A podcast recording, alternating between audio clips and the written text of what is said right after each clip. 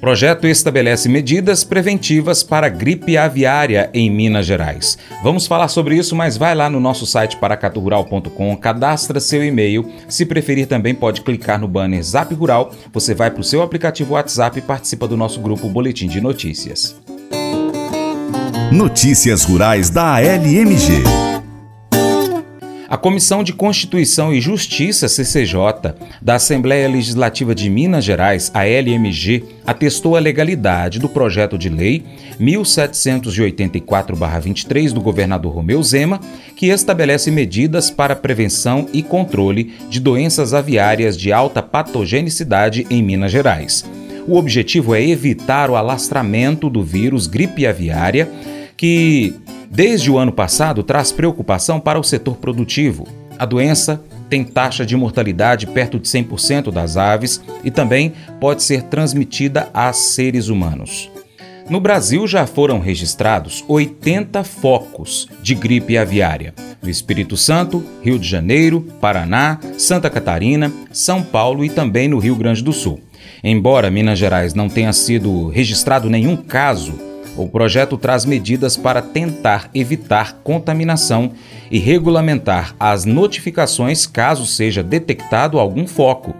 Entre as medidas estão a exigência de cadastro ou registro de produtores e comerciantes, juntamente ao Instituto Mineiro de Agropecuária, o IMA, a proibição do comércio ambulante de aves vivas e ovos férteis e campanhas de conscientização à população. Os produtores e também revendedores deverão comunicar imediatamente ao IMA casos de aves com sintomas compatíveis com doenças de alta patogenicidade e qualquer alteração na taxa de mortalidade de aves, assim como permitir e colaborar com inspeções sanitárias. O trânsito de aves vivas ou de ovos férteis somente será permitido se estiver acompanhado da Guia de Trânsito Animal a famosa GTA, e é dentro do prazo de validade. Em caso de declaração de situação de emergência sanitária e urgência no sacrifício dos animais como forma de contenção da doença, o enterro ou a destruição das carcaças ficam dispensados de licenciamento ambiental, devendo ser realizados no próprio estabelecimento de criação. Os infratores estarão sujeitos a penalidades que vão de advertência e multa à interdição total dos estabelecimentos de produção e comercialização das aves. Mas eu vou dizer uma coisa pra você, viu? É, se quiser colocar propaganda sua aqui nesse programa, ó, eu vou dizer um negócio, você vai ter um resultado bom demais, senhor. É isso mesmo, é facinho, facinho, senhor. Você pode entrar em contato com os meninos ligando o telefone deles, é o 38, é o 991810123, bem fácil. É muito bom porque aí a sua empresa vai sair dentro de um programa que é ligado aí ao homem para mulher do campo. É nós que vai estar tá assistindo e também vai ver sua propaganda. É bom ou não é? As emoções desempenham um papel fundamental em nossas vidas, influenciando nossas ações e interações com os outros. Provérbios capítulo 14, do verso 17 a 19, nos lembra da importância de controlar nossas emoções e não ceder à ira impulsiva, porque ela pode levar a conflitos e más decisões. A paciência e o autocontrole são virtudes que nos ajudam a gerenciar nossas emoções de maneira construtiva.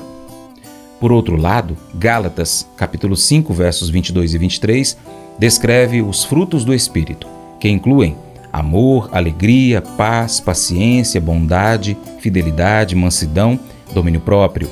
Esses frutos representam qualidades espirituais que se manifestam em nossas vidas quando estamos em sintonia com o Espírito de Deus.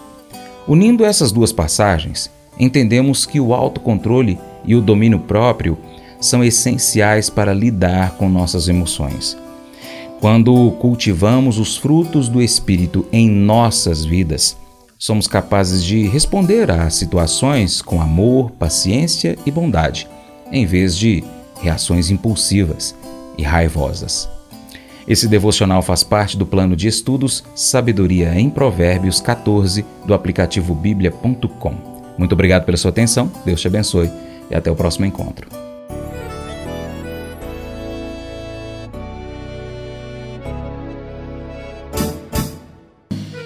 Acordo de manhã para prosear no mundo do campo, as notícias escutar. Vem com a gente em toda a região com o seu programa Paracatu Rural.